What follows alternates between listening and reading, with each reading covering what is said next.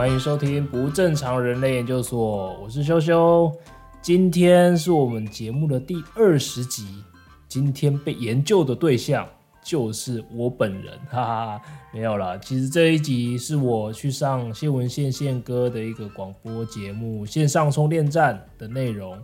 那我经过宪哥的同意之后，把它当成我 podcast 的一个节目。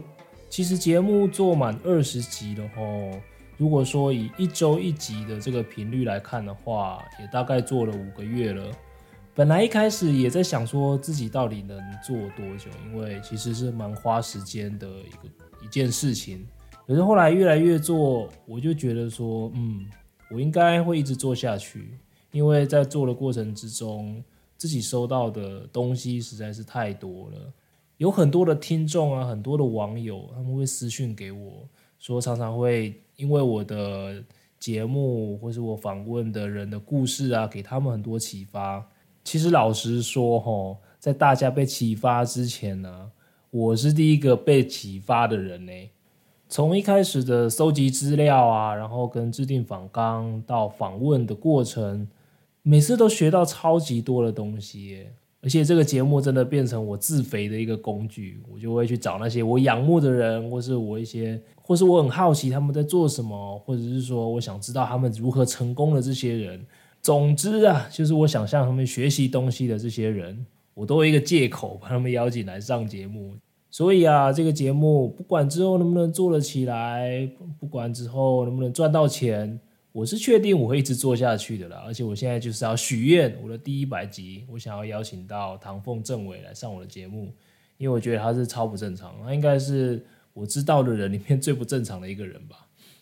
那讲到钱啊，蛮好玩的，就是有一位在 FB 的粉丝专业传讯息给我的网友，一个一位听众，他好像是住在美国，他说他听了我跟轰轰的那一集之后。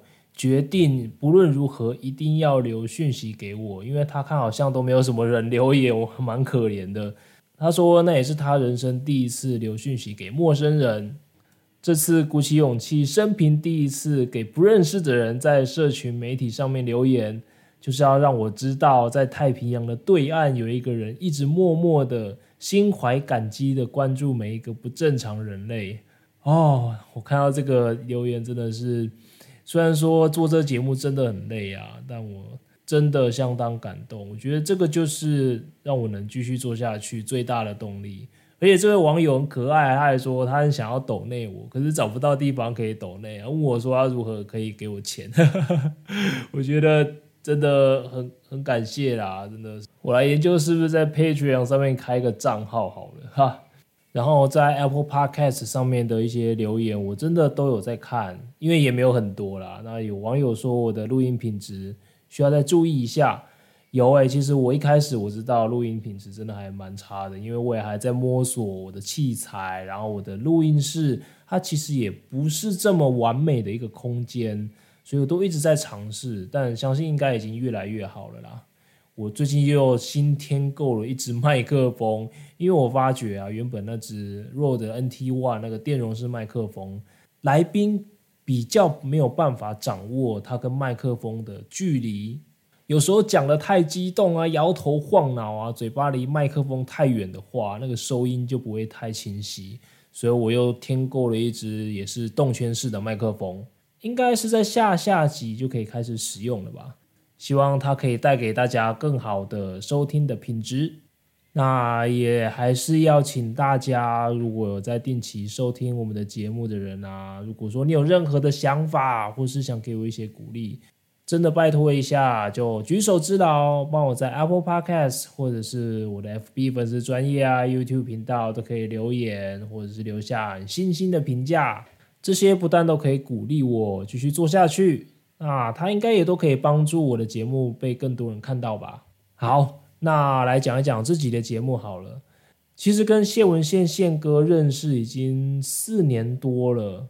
我在环游世界回台湾之后，因为出了一本书嘛，当时我就觉得说自己以后应该有蛮多上台演讲的机会。但你知道吗？身为一个阿宅，哦，虽然说我是业务，但是我的话真的很少，上台的技巧有待加强啊，所以我在当时就找了一个国内最顶尖的教大家上台说话的教练，就是谢文宪宪哥。然后我报了他的一个公开班，说出影响力的第二班哦。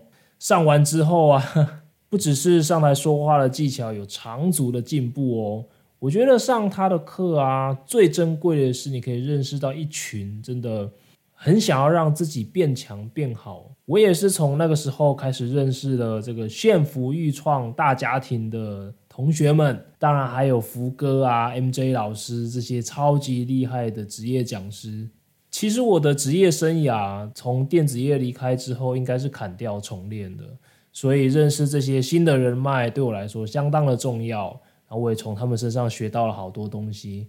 好，话说回来，我在当时上了说出影响力之后，随即出了一零八二万次转动这本书嘛。然后宪哥他有一个广播节目叫做线上充电站，就邀请我去分享书里面讲到的故事。一转眼啊，真的四年多就过去了。然后在这个四年里面发生了好多事情，我一直在寻找，一直在尝试，到底自己之后要做什么。那失败了很多次啊，自己的精神状况也陷入了很低潮的状态，自己也花了很多时间，然后找到一些方法让自己重新振作起来。在这几年的过程中，我也终于再次的找到自己的天赋跟热情在哪里，以及我可以为别人带来什么样的价值。当然，你现在在收听的不正常人类研究所，就是我找到了其中一个解答之一。所以这四年后，我再次接受宪哥谢文宪的访谈，真的就把这四年发生的事情整个梳理了一次，也借这个机会啊，跟大家介绍我之前做过什么事情，然后这个不正常人类就说，我做它的目的到底是什么？我觉得啊，不正常才是正常，因为每一个人都属于他自己独一无二的那条路。人生的路啊，并不是只有以前老师跟爸妈跟我们讲的，你就把书念好啊，考好学校啊，娶妻生子、赚钱、买车买房这条路而已，还有好多好多的可能性。我就是想要透过这个节目啊，把这些人生选择很不正常的人全部找来，然后讲他们的故事，让大家都可以知道，尤其是现在的老师跟家长跟孩子们都可以知道，诶。你看这些人啊，他们不是遵循我们最传统的那条路去走，现在活得很好的，而且很开心，不是吗？好啦，那接下来就让大家来听听这段访谈吧。我很喜欢这段访问，今天的前言有点多哈，第一次尝试这种比较跟大家就是聊聊天的这种方式，那真的是也有感而发啦。因为我刚当爸爸不久，然后最近真的是没日没夜。睡眠不足啊，跟这个哭闹起来变成小恶魔，但是安静就变成小天使的我的宝贝女儿，跟她相处。那我真的希望我以后的世界能够变得越来越好。真的，如果说每一个人他都能找到他来这个世界的任务，他的天命，他的 calling 是什么的话，我觉得这个世界就会变成一个更好的地方。那我也会想要我的女儿活在这样子的世界里。接下来就请大家来收听今天的节目喽。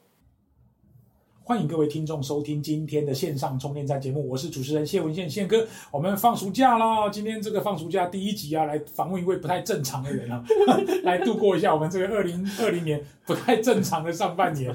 好，希望下半年能够再正常一点。我们今天访问到的是不正常人类研究所，他刚刚跟我聊天说，二零一六年的九月来上过我们的节目。各位，今天不是重播啊，也不是你听错，今天是宪哥回到线上充电站的第三个月。我们今天访问到的是张修修啊，修修的不正常人。人类研究所张修为，请修修跟听众朋友们打声招呼。各位听众朋友，线上充电站的朋友，大家好。那时候，二零一六年访问你的时候，那个书出来了没？对，就是刚出书，然后一上完宪哥的说出影响力，一零八二万次转动。对对对，宪哥真的记超清楚，这个书名很难记，难为宪哥了。一零八二万次转动，他是一个骑自行车环游世界的人，不得了了。你想想看，我开车环游世界，这个坐游轮环游世界。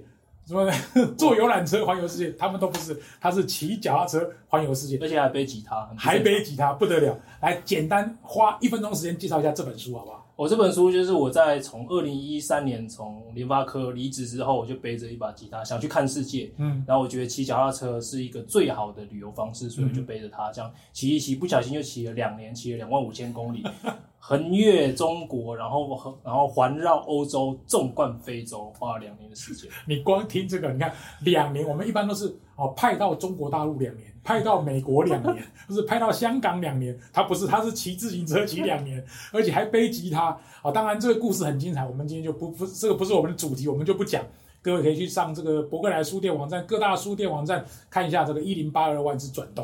刚刚张修伟有提到，就是他从联发科这个离职之后，当然你自己都是科技宅男嘛，哈对，联发科之前还待过华硕，对，谈谈你的以前的工作好不好？以前的华硕跟联发科其实工作不太一样。华硕我做的是，其实虽然说名字都是业务，但是在那种面对 consumer 跟面对那个 B to B 跟 B to C 对不一样。所以华硕我是派驻在印度，然后我要去印度，然后去面对印度那些很难缠的消费者跟代理商之类，就是哦，那真的超痛苦。因为华硕华硕产品的定定位可能比较高一点，定价也比较高，就很难卖。嗯，然后后来。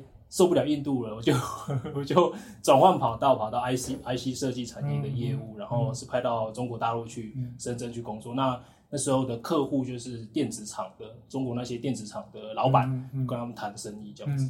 我我印象中记得上次访问你的时候，你还跟我讲说，你离职前年薪有四百万了。诶，离职的。前在前一年，因为那一那一年我把公司一个新产品推广的蛮好的，嗯，然后加再加上一些外派的津贴，加加就大概四百多万。哇，那你看了四百多万变成 骑自行车 归零，孤独老人骑自行车环游世界。哎，那一段时间走过来，现在就很轻松来讲，那个当下肯定不是这么轻松，可以这样子一笑置之的吧？心态的转换可以跟听众朋友们分享一下。哦，心态转换其实就是。在二零一二年、二零一三年，我最近在演讲的时候也有分享到，不知道大家有没有印象？那个时代是台湾社会运动风起云涌的一年。嗯，然后我的那个热血青年那种，那个那个热血魂，不知道为什么在那时候激起的，我就觉得应该要为台湾，我就去上街抗议呀、啊，然后什么太阳花事件，就就到路边去睡啊，啊，很热血，对，超级热血的。可是后来觉得这样好像改变不了什么。所以我想要去这个世界寻找答案，到底我能为台湾这块土地做些什么事情？嗯嗯、所以我就把工作辞了，我就想去多看看世界。这样。张张秋伟很让我感动的一点是哈，我我不瞒各位听众讲，其实这些事都跟他无关。对，可是他做的就是好像是自己的事一样。你想想看，宣扬台湾关他什么事？他为什么去到什么什么爱沙尼亚、拉脱维亚、立陶宛，就说我 I'm from Taiwan？对，然后冲。碰见你看，我到现在都还记得，东西隔了三四年，我到现在都还记得。你对我的印象实在太深，然后我就看到新冠肺炎这段时间，你又拍了很多影片。对，这个我们等下再来说好。因为你这从二零一六年上我的节目，因为出了一本书嘛。可是二零一六到现在也发生了很多事情，这个简短跟大家分享一下好吗？所以刚刚延续上一段分享到，我一直想要找一个我能为台湾做的事情，嗯、然后。环游世界回来之后，看了很多事情，可是那个答案还没有还没有找到，所以我再回台湾就继续找。然后说做了一个手机的 app 嘛，它可以记录我们骑脚踏车的那个路线。嗯，然后后来就收起来了，收不下去，因为没有找到好的生意模式。嗯，后来也尝尝试了很多，有就是做网站啊，然后尝试帮人家。因为我对网络还蛮娴熟的，所以我就尝试帮一些朋友做数位行销的工作，嗯、其实都没有做起来，还曾是尝试想要卖咖啡。你也领域跨，因为跨好大，都是有兴趣的，可是就一直做不起来。那、嗯、那时候就陷入了相当大的那种焦虑跟忧忧郁，就我那时候都会躺在床上，整天躺在床上睡，睡在那边，然后我都起不来，像一滩烂泥一样。啊，你有经过那段时间？呃，好几个，好好久了。然后那时候脾气很不好啊，嗯、我老婆那时候就承受我很多的那个给她的那种情绪，负面情绪。嗯、对啊，然后忽然有一天，他可以算是我的恩人呢、欸，就是他是台湾一个自行车品牌的老板，嗯，嗯台湾一个叫台湾云豹，是一个做手工钛合金钢管自行车的这种比较那个刻制化脚踏车的老板，嗯、他也是。我觉得其实他们家的脚踏车去环游世界。嗯嗯。我那时候在环游世界前，我就写一个企划书。怎么会 Siri？你刚刚有讲到什么 Siri 吗？等一下，等一下，等一下，克制化。对对对对，怎么会有 Siri 跑出来？等一下，刚刚讲哪里？你刚才讲的，我还听一下。我那 Siri 吓我一跳。我什么可以帮助您？他也是，我觉得其实他们家的。到这里就好了。好，我是骑他们家自行车环游世界对不起，把 Siri 关掉会。不会？太可怕了。刚刚有讲到 Siri 吗？好像没有。嗯。好，我是骑他们家的脚踏车环游世界的。嗯，对，当初我就写了一个很热血的计划书，然后去丢了很多家的可能脚踏车厂商啊，嗯。或者是制造商，就是有他理我，哦这样对对，然后他就听了我的故事，就很想帮我，他就嗯以成本价卖了一台钛合金的脚踏车，那个市价本来十几万的，啊，就以很便宜的价格卖给我之后，还帮我做所有的路上的后勤补给。嗯嗯所以他我后来回台湾之后，就跟他变成好朋友，这样、嗯常常在联系，常常在讨论说，哎、我们能够在台湾的脚踏车旅游做些什么。嗯嗯然后我有一天就接到他的电话，他说我现在有好多脚踏车在那边等着人出租，问我愿不愿意跟他一起来推广，来带外国人来台湾骑脚踏车。嗯嗯那时候对我来说是一个顿悟的时刻，嗯。我就想说，哎、我怎么没有想到？因为我在骑脚踏车，在全世界骑的时候，我每次跟别人介绍台湾，我是来自台湾。嗯，I'm from Taiwan，然后他们就说，Oh yeah，Thailand，yeah，Bangkok，right？我就每次都就很就还在解释说，不是不是不是台湾是台湾，对台湾是 台湾，泰泰国是泰国，嗯我就有一个很深刻的感想，为什么台湾这么好的地方大家都不知道？嗯嗯所以，然后回来回来台湾之后，我也曾经做过，我去考了导游跟领队的执照，我也去上了脚踏车领骑的课程。哦，对，可是这些我都把它放到旁边嘛，没有把它当做真正的一回事。这样、嗯嗯对，然后后来他打电话给我，我才想说，哎，对呀、这个就是我可以为台湾做的事。就灵光乍现，就对了。对对对，真的是像被雷打到那种感觉。哦好啊，各位听众，你大概就你看光第一段的访谈，你就知道张修为其实有很多故事可以讲。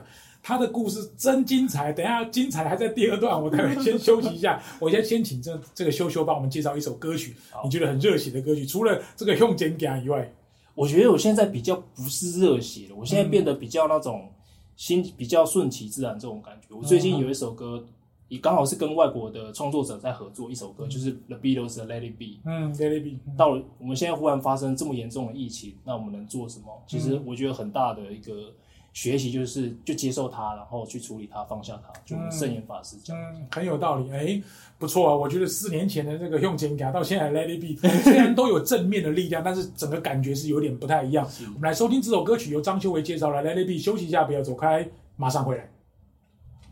一段很简单，好第二段我们就来谈那个中间发。我要问你，你说你刚刚什么一谈烂泥？嗯，那大概是在明七哪一年啊？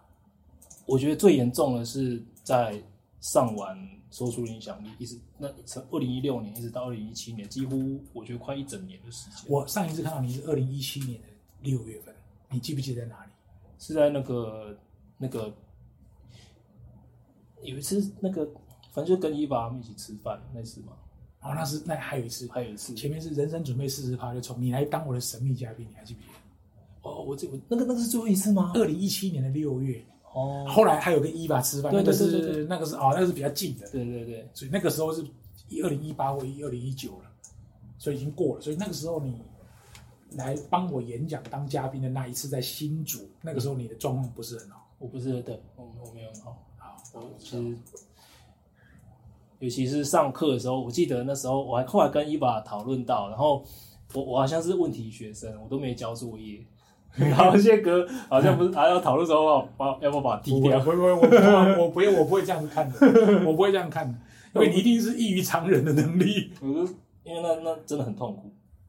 欢迎各位回到线上充电站，我是主持人谢文宪宪哥。今天很开心的访问到老朋友，他说在三年半前曾经上过宪哥的节目，时间很快，一眨眼。我刚刚才跟他回想的时候，我说上一次有一次遇到他是二零一七年的六月，宪哥写了一本书叫《人生准备四十趴就冲》，那时候在新竹还请张修伟来当神秘嘉宾呢。原来他那个时候的状况并不是那么好，我我都都我都没有发现呢 啊！所以人生有很多的巧合的机缘啊。当然现在我看到了他是真的事业非常的蓬勃发展啊。我直接切入重点，你觉得疫情对你的影响是什么？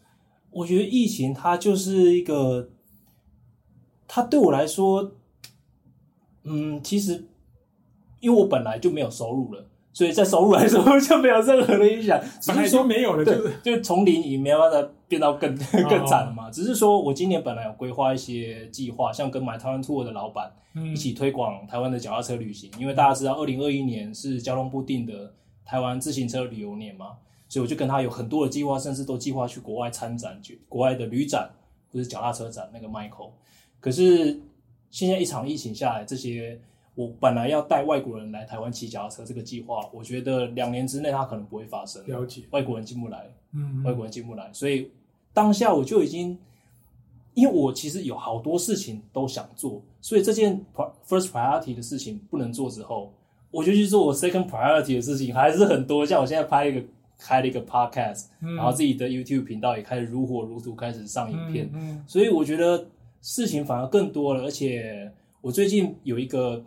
有一个 partner，他也是我这一集那个 podcast 的来宾。嗯，他经营一个 YouTube 频道叫《荣荣历险记》。啊，我有听，我有看到这一集。对对对，他本名没有“荣”这个字，对他叫荣荣。我有看嘞，啊，我有看，我有看，我有看。对，然后他他现在已经二十万订阅。那他本来之前的内容都是带大家去国外一些大家本来不太容易去到的地方，像是我们的邦交国，嗯，一些小国家很难去的地方。可是他现在也不能出去了，嗯，所以他就来跟我说：“哎，我们不如一起来。”再来探索台湾，带、嗯、大家去台湾，可能大家可能不知道的地方，嗯，然后也是把它拍成影片跟大家说。我觉得这个太好了啊！嗯、我觉得如果说我这一两年做这件事情，把台湾再重新认识一遍，那我可能三年后我带外国人来来台湾的时候，我是不是有更多的内容可以讲？嗯、我是不是对台湾的这个有更深厚的底蕴？嗯、所以这对我来说，我觉得就是太就是上天给我的另外一个关卡而已。嗯、很有道理，因为我这一次想要访问张修为，其实心境上。可能跟修修跟在三三四年前也不太一样的原因，是因为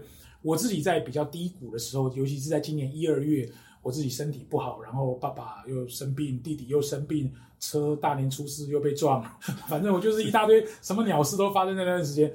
我也告诉我自己说，我要静下心来，好好写完一本书，把钢琴练好。当时我是这样勉励我自己。我在看到你的情况的时候，我就觉得其实就是天助自助者嘛，嗯，因为我。我很想要关心你，但是我也不知道怎么关心你。你就刚刚自己把这个话讲出来，反正我就已经没收入了，最差就是这样了。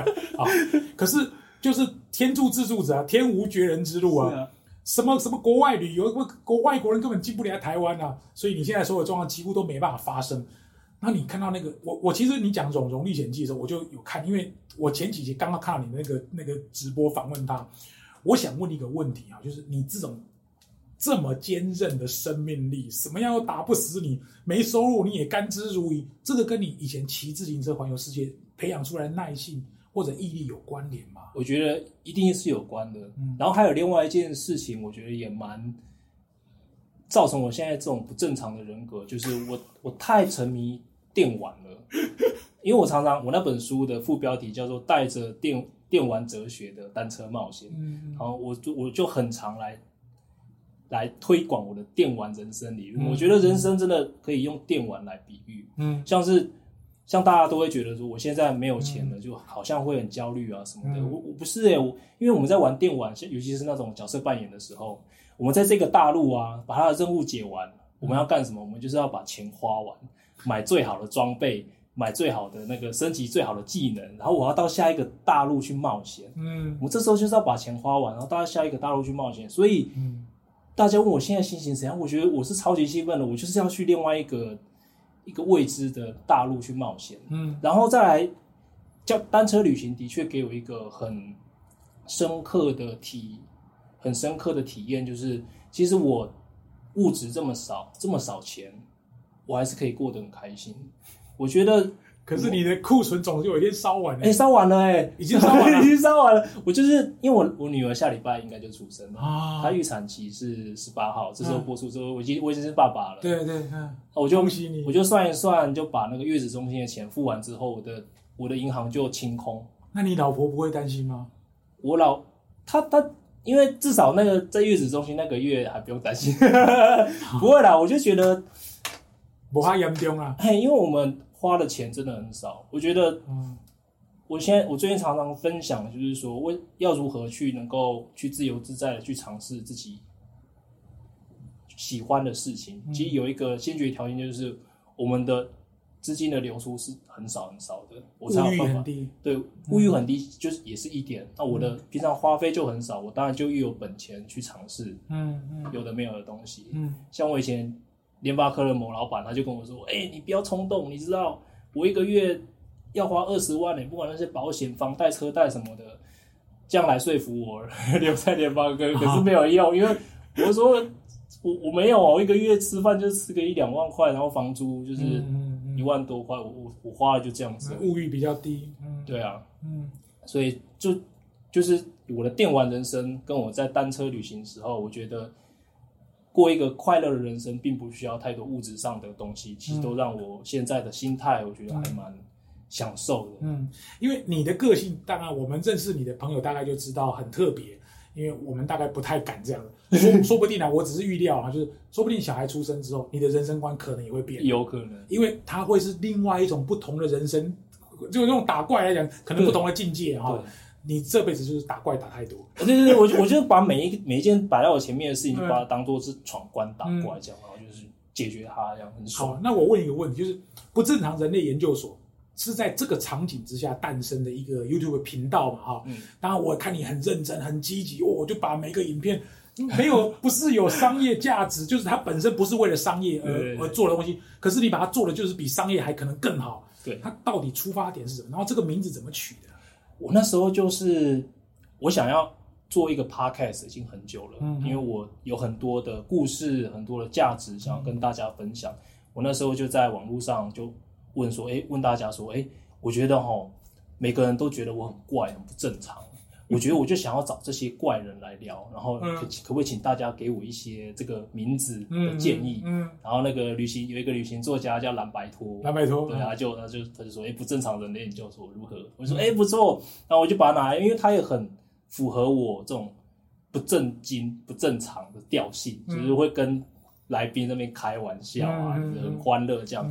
但是我觉得不正常人类研究所在后面，我想表达的意思是，我到现在录了十集哦，好多好多次的来宾都跟我说，哎，我都觉得大家都觉得我不正常，可是我觉得自己再正常不过了啊，每个人都是这样子，不正常人就这个特征，对对对对对，所以我觉得其实不正常才是正常哎，因为这每个人他就都有他自己喜欢的东西，他自己人生有自己的路，那。我觉得台湾或是我们东方社会的价值观真的比较单一。嗯，我们的我们小时候受到的教育啊，不管是家长或是老师，都要我们就是，你要考好试，乖乖听话，对对对，然后考好学校，找好工作，娶妻生子，买车买房。过着幸福快乐的人生，可是不一定这条路都是适合每一个人的。嗯、尤其到现在这个世界变动这么快，嗯、然后我们的高等教，我们的教育可能它已经跟不上世界变动的这个趋势。我觉得我想要鼓励大家去探索不一样的可能性，不只是跟年轻人，也要跟老师、跟家那个跟家长讲。嗯，其实有这么多选择，人生有好多好多选择。那如果说你的小朋友不喜欢念书，考试考不好，你硬要逼他念书，对，好痛苦。不要紧，真的不要紧。就是我觉得我现在在做的事情，我想要达到的目标，目标就是宪哥的新书《Louis》里面的那个 Why 嘛。啊，为什么你要做？为什么？为什么我就是要希望每一个人他都能活出百分之百的自己，嗯，或者过着快乐的人生。嗯、我觉得。这样就是好，拥有一个全世界最快就是最棒的工作，是不是？谢谢。我来访问你，你还帮我打书，我都不好意思。好，那我就一定要，你既然这样讲，我就一定要回到这一题，因为我本来不知道能不能碰触这个问题。我刚刚在休息的时间，我问了一下张修伟，他说他二零一六年上完课之后，有一段时间就是过得不是很好，然后怎么瘫晒在沙发上。二零一七年那段时间，你你那时候到现在能够正正常的转换，你靠的是什么？我其实做了蛮多事情的。我有一段时间，一年多的时间，我去上禅修班，我去学习学习佛法，我去听听师傅讲经说法。其实我觉得，撇开宗教来说，我觉得佛学它是一个，它是一个目前我觉得最能够解释我们人为什么会来这个世界上的一个系统。我把它当成是一个算是哲学的一个系统吧。所以有有一些。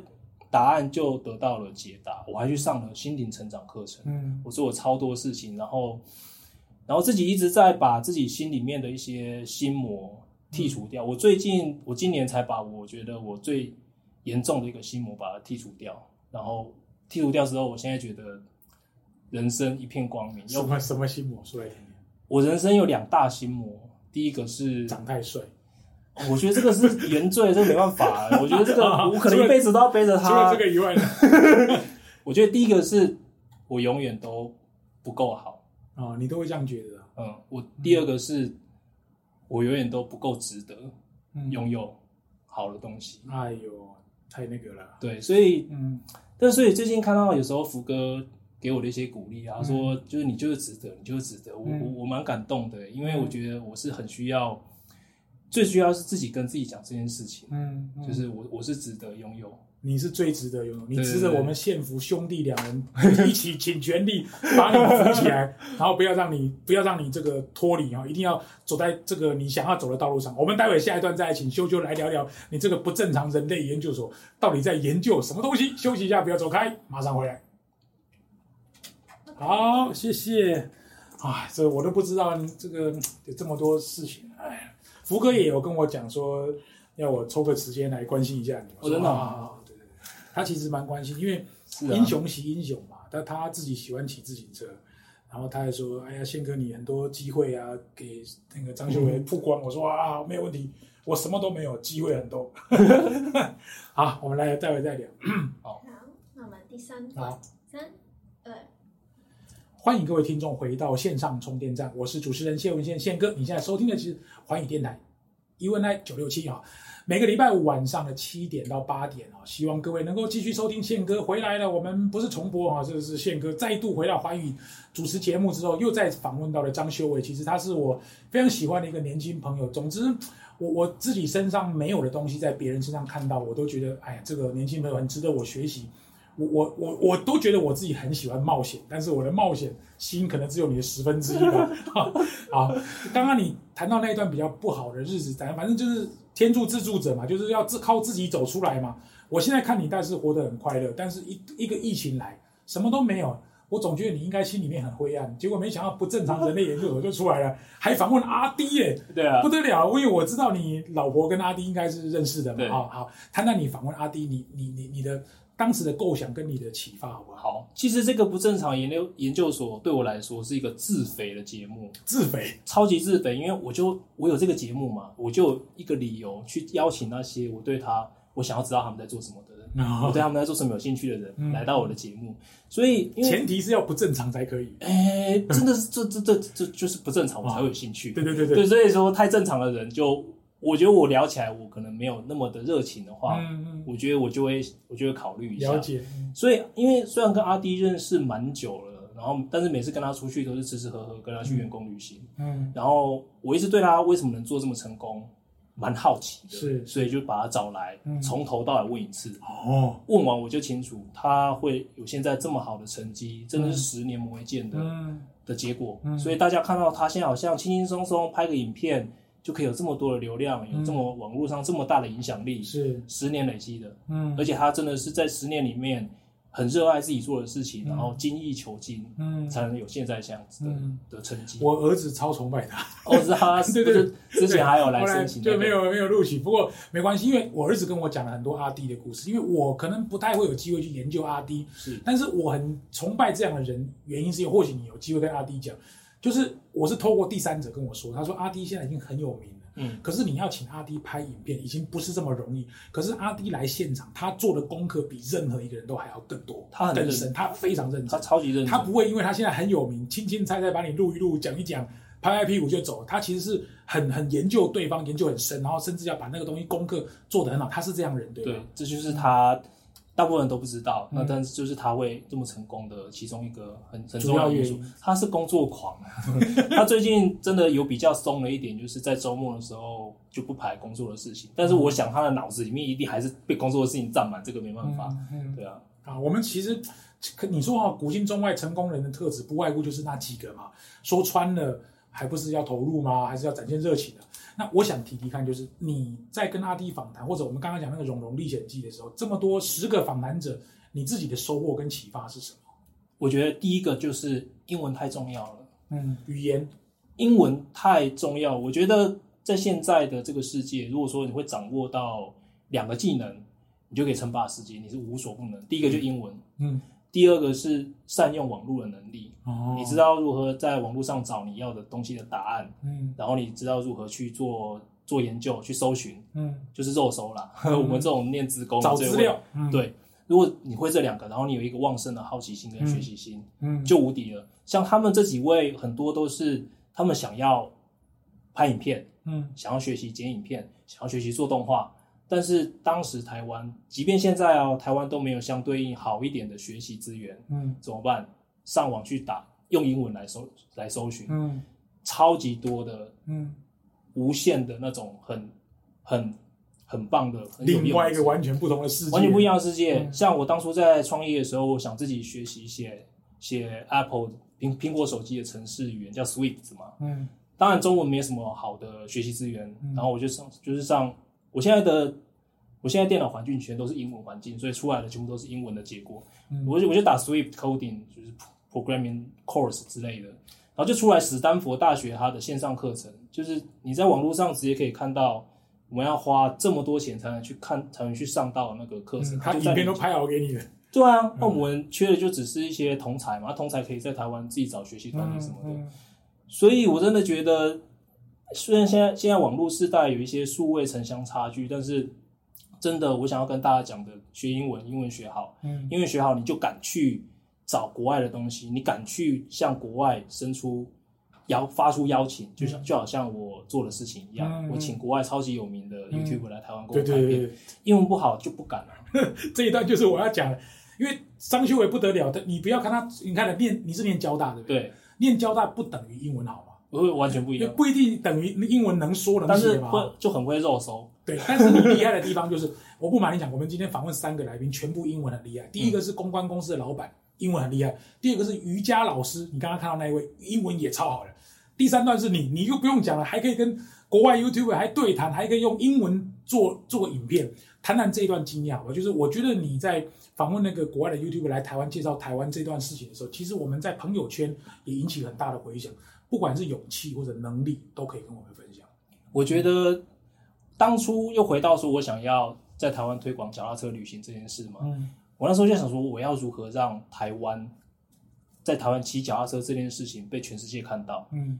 那当然我可以写文章，嗯。但是我可我当然可以去做一些其他的事情，但是当时即便现在最有效的方式还是拍影片，是，影片是最直接的嘛，你让人家国外看到，哎、在台湾骑骑车是怎样的一个情况，用影片是最能够直接传达的。嗯哼，所以我就在我就这两三年的时间一直狂研究 YouTube 这个平台，跟它它上面的影片到底怎样才能拍出吸引人的嗯影片，然后我就自己去学，也是一样，用用英文，然后就就挑了好几个我觉得很厉害的，我就跟他们，我一直看他们影片，然后去学他们的东西。哦这个我邀请来的是我学习的其中一个对象，嗯他是一个怎么讲？我觉得在 YouTube 全世界 YouTube 这个世界最有创意的一个创作者，嗯，最没有之一，没有之一，最有趣。可能是我看的也还不够多，呃很溜很多了啦。但是他呃，大家可能知道台湾有一个很很有名的 YouTuber 叫台客剧场嘛，嗯嗯。台客剧场导演，他就把他当做是第一名的 YouTuber，他最喜欢的。嗯。所以当他发起了一个叫种子计划，嗯，就是不正常人不正常计划的时候，他向全世界发出邀请说，如果说你有什么未完成、心中未完成的梦想，你就在这个网站上种下种子。如果我觉得你的种子够吸引力，我就来台湾找，我就就去找，飞去你国家找你。哇，我看到那个计划，我我简直好澎湃耶！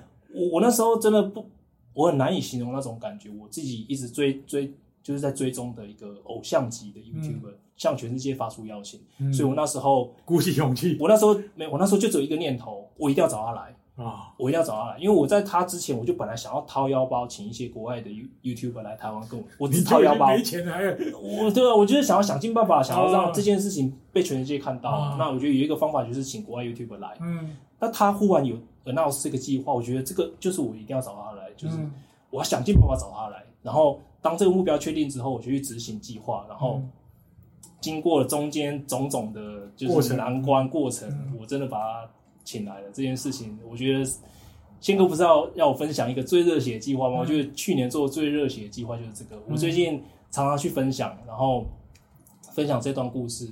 有时候讲到讲到后面，那个自己看到那些过程，自己还是会觉得哦，嗯、又热血，然后又又感。其实讲到这一段，我的想法是，如果在收听这一集节目的朋友，如果你是学校的老师，或者是长官，或者是校长，或者是那个人员哦，其实可以邀请张修为去你们学校。这个我相信，这微博的车马费，修为可以给很多年轻的，最最主要是年轻朋友。人生不是只有念书而已，你念书以外还有很多事情可以做。难道不会念书，你这辈子就不用做人了吗？其实张修为是又会念书，然后又会剪影片，英文又好，又敢勇敢去敲国外 YouTube 的门哦。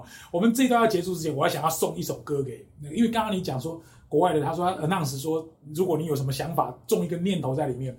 我弟弟，因为他今年二月份就就心肌梗塞，他小我三岁啊、那很幸运的是，他在办公室里面发病，然后送台大医院，马上开刀，就装了一个支架。啊，我爸爸就是随后马上在隔没有两个礼拜，我爸爸也病倒，所以那段时间我自己也很低潮。那我在照顾我爸的时候，我跟我弟就换班嘛，我就跟我弟聊说，哎呀，如果有一天呢、因为生了什么病，你突然间人生就要告结束，你有没有什么事情没做，你会很遗憾？我弟就跟我说，他想要去环岛，我就看着他说，我也很想去环岛。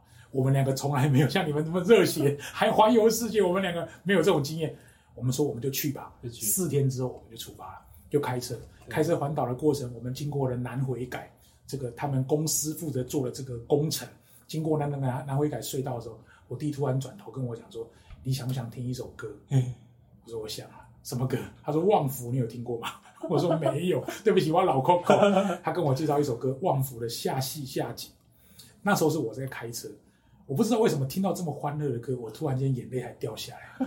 我就觉得我今天一定要送这首歌给给张修为，因为既然今天是下戏下景，我们讲台语就这个人很不入流，很不好。可是他其实这个歌是很欢乐，这个跟我认识的张秀伟是一样，他的夏是夏天的夏，夕是夕阳的夕，然后景是风景的景，说不定骑自行车可以带来夏天美好的风景跟美好的夕阳。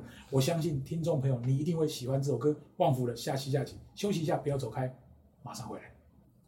你现在所收听的节目是环宇广播电台，每个礼拜五晚上七点到八点，FM 九六点七线上充电站。我是主持人谢文宪宪哥。我们今天访问到的是，也是我们交大毕业的这个新竹的同乡啊，所以他现在不住在新竹，他就是很评价非常优秀哈。张修为啊，修修，他有一个这个 podcast，各位去听听看啊，不正常人类研究所，他在网络上也有很多影片啊。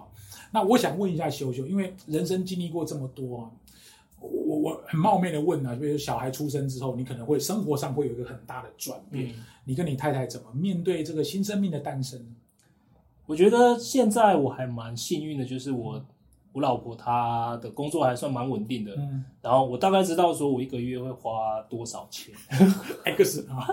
X，然后她基基本上都能 cover 掉这样，嗯嗯、所以当然会需要有有人来带小孩嘛。然后正好我现在在做的事情，我可以比较弹性的安排自己的时间。了解。所以现在想象中，嗯，想象跟实际有点不一样。所以所以反正想象说，我其实我我我就觉得啊，反正到时候发生什么事情再说。你现在想那么多也没用啊。现在预想就是他还是上班工作，然后就由我来我来带小孩。然后如果说我需要出去出差，我要去骑脚踏车拍片的话，就请我的岳母，她住板桥来 cover 一下，嗯，大概就是这样子。嗯、然后当然不赚钱也是不行嘛，所以就刚跟刚刚宪哥讲到，就是如果说老师啊或者是一些企业需要那种，嗯，就是想要听故事的话，嗯、我是很愿意去来。你故事超多的，对。那去演讲这件事情对我来说有很多好处，嗯、第一个是。当然是有一些车马费可以赚一些奶粉钱这样，嗯、然后再来就是我我就可以去宣传我的频道跟我的节目，嗯、然后增加我的订阅啊、嗯、那些流量之类的。嗯、我相信我今年应该可以把我的流量冲到一定程度之后，嗯、相对应的一些商业模式就会跑出来。其实后面有很多商业模式，就是等流量起来之后，嗯，就可以去实行。所以而且你的创意也很不错，啊 我就是什么都不会，就是熊康熊康熊给你，我就啊下戏下戏。好，我我我我我帮听众整理一下他的背景，你注意听哦，嗯、他是交大毕业的哦，对，你是什么什么系啊？职工研究所，职工所哈，不得了了，他是职工研究所，不是不是随随便便的，是高材生，然后在华硕，在联发科写过一本书《一零八二万字转动》，然后人生曾经骑自行车两年环游世界，然后现在在这个英文也很很棒，他英文可以跟老外对答如流，拍影片完全不会是问题。你想看看，我们如果鼓励小朋友学英文。学拍影片，其实拿张修为的例子就好了，因为你就是一个最典型的例子啊。好，我我想问一下，就是你想要把这个频道经营到什么方向？可不可以简单跟大家介绍一下？其实哈，因为我都是看国外的这些频道，然后他有几个方向是，我觉得这个人我很，我就很喜欢，我就会拿一点东西过来。嗯，然后这个 A B 我很喜欢，我也拿一点过来。所以我现在的方向是，我会蛮多。第一个着重在台湾的旅行，我会去骑脚踏车，跟着蓉蓉一起去台湾各处。我已已经有已经有抓很多很多的那个，不管是别人都不知道的。对对对，还有像农，就像像农会啊什么都有那些 connection，所以我们可以玩到。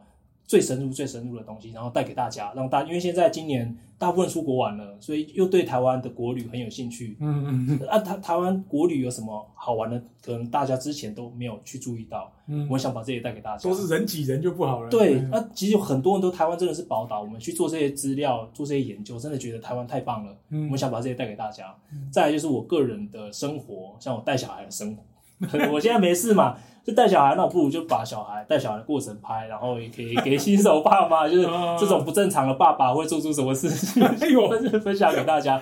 再来就是我在这两三年研究的，不管是拍片跟影像剪辑，我有一些心得。那我发现其实台湾有很多很有很有潜力的这些创作者，然后只是他们没有，呃，就是没有。器材，或是不知道说，哎、欸，真的好的影片应该要如何去剪辑？我想要把这些分享给大家，嗯，大概就是这些方向。嗯，好，那我我想问一个，就是因为走到今天，我们认识大概有四五年左右的时间，回顾这个当时离开呃前面那家公司啊 M 公司或者 A 公司当时的决定，呃，以及现在的你回顾当时你做这个决定当下的勇气，我想问几个问题。第一个，你后悔吗？第二个，如果重来一次，这个选择还会是一样吗？第三，呃，我想利用这个机会说一说你对小孩跟太太的感谢，好吗？我觉得当当然不会后悔，我觉得超棒的。嗯、幸好我有做这件事情。啊、我觉得我之前在做一些决定的时候，我就会以一个做准则而已。嗯，就是如果说有达到这个有有这个现象发生，我就会觉得这是一个对的选择。就是说我在想说我去做这件事情的时候。我会不会手心发汗？我会不会怕怕的？哦，如果说我有那种怕怕的感觉，惊惊，手心有点发汗，心跳有点加速，那就是对了。真的吗？因为那个就是 你不正常。对，这是因为这是你是想去做，但是它是对你来说是跨出舒适圈，很对你来说是伸展的。那这个就有好处，第一个是你真的想要，你才会觉得，哎、欸，嗯，好像有点怕怕的，然后又不知道是不是能做到，嗯，不知道自己能不能做到。这个讯号就是你去跨出舒适圈了，那这就会让你越来越往前，嗯、越来越变强。用这个指标来判断。对，那当然，真的很谢谢我的老婆，她在还不是我老婆的时候，是我的女朋友，她就在台湾等等着我环游世界回来，然后 很支持你，真的，对，真的一直支持我。然后在我之前状况很不好的时候，愿意忍受我这种很暴躁的脾气，一些无理取闹的的一些要求啊什么的。然后现在我们。下个礼拜就要当爸妈了，嗯、对啊，然后我们现在每天都沉浸在那种期待又紧张，然后又觉得好幸福的那种感觉，真的很谢谢他一路来的陪伴。嗯、而且我看你影片录了一段给你女儿，对不对？哦，对。我那个看的我真的是哦，好感动啊！我真的很希望她可以活出百分之百的自己。嗯，我希望她不要被这个世界上任何的价值观、一些道德去约束。我希望她能够过着一个。活出百分之百自己的快乐的人生，嗯嗯、这个也是我想要跟分享给我想要把我跟他相处的过程分享给其他朋友。我相信当你女儿一定会很幸福，你的你的太太，你的老婆。这不离不弃，尤其是这就是真感情了啊，真爱啊，这是真爱。好，我们今天访问到的是不正常的人哈，不正常人类研究所的张修为修修，各位，我鼓励大家去看一下他的这个这个 podcast，他的粉丝团啊，我有我们有很多朋友都很支持他，也希望用各种方法，如果你是学校的老师、学校的长官啊，可以约约他来去演讲，不管你在北台湾任何一个角落啊，我希望张修为都很乐意为这些学生、年轻学子来服务。今天的节目到这边告一段落，谢谢各位的收听，我们下。个礼拜再见，拜拜。谢谢宪哥，拜拜。